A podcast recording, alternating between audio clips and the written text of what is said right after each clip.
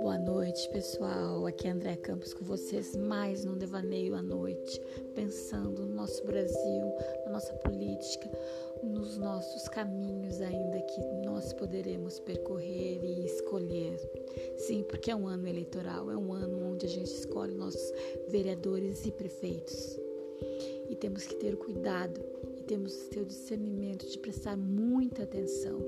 Antes nós tínhamos o caixa 2 das empreiteiras, que a Lava Jato também é, nos mostrou é, como funciona todo o esquema da, das propinas e da, do caixa 2.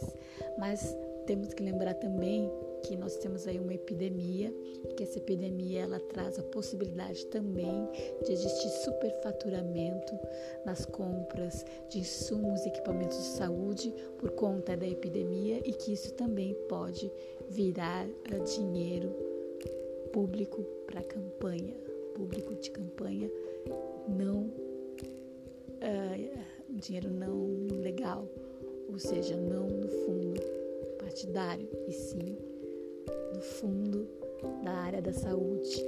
Então é muito conveniente que nós todos brasileiros estejamos atentos a todas essas uh, possibilidades de investigação sobre essas compras superfaturadas e que a gente perceba quais os partidos serão envolvidos, quais os candidatos, quais uh, os prefeitos e governadores que serão apontados nessas investigações. Talvez isso não seja tão rápido assim, e a eleição é agora, mas fique atento.